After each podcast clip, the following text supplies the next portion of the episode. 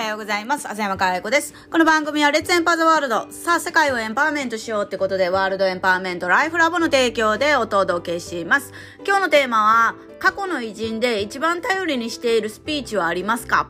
レイ・ケネディ大統領就任演説などというね、えー、この質問にお答えしていこうかなと思うんですが、まあ、あの、結論から言うと、えー、頼りにしているスピーチはありません。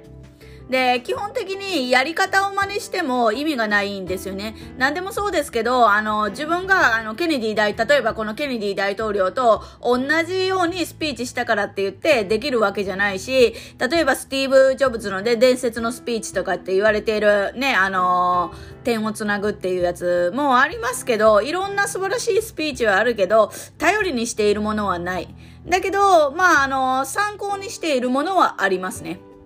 で、参考にするのも、やり方を参考にしてはるわけじゃなくて、構造を参考にしているっていう。まあ、参考っていうか構造を分析しているって言った方がいいかもしれないですね。だから人を引きつけるスピーチには型があるわけですから、えー、ケネディ大統領の就任演説であろうが、あのー、ヒトラーの演説であろうが、スティーブ・ジョブズの演説であろうが、何でもそうなんですけど、あのー、人を引きつけるものには型があると。それが分かってれば、ああ、こんな風にここでこう使ってんだ、みたいな構造が見えるので、それは、あの分析することはやってますね。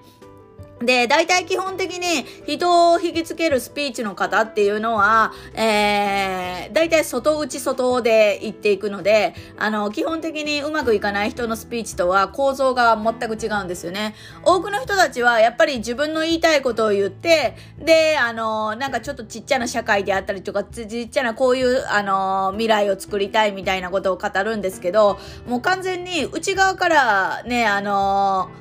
自分の話をした時点でアウトっていうか、あの、誰も興味を持って聞いてくれないみたいな感じになるわけなんですよね。だからやっぱりその構造を知ってれば、えっ、ー、と、誰かの成功事例を真似しなくっても、自分の、えー、パターンで生み出すことができるっていうことなんですね。で、これは我々のスピーチ講座で、あの、この方についてはやっていることですけど、私がいつもコンサルして言うのは、自分語りをやめるっていうことですね。なんか自分のスピーチだからって言って、自分の話をするみたいなことをやってる人多いです。で、特に自分の内面を、えっ、ー、と、すごい見てる人、自分の内面をどう整えていくんだって言って内面ばっかりしか見ていない人っていうのはもう自分語りが甚だしくってもう聞いてんのも早く終われよみたいな感じであの痛々しいスピーチですよね。だからやっぱりその内側を見るんではなくて、外を見るっていう習慣を、あの、思考をつけないといつまで経っても自分語りを終えなくって、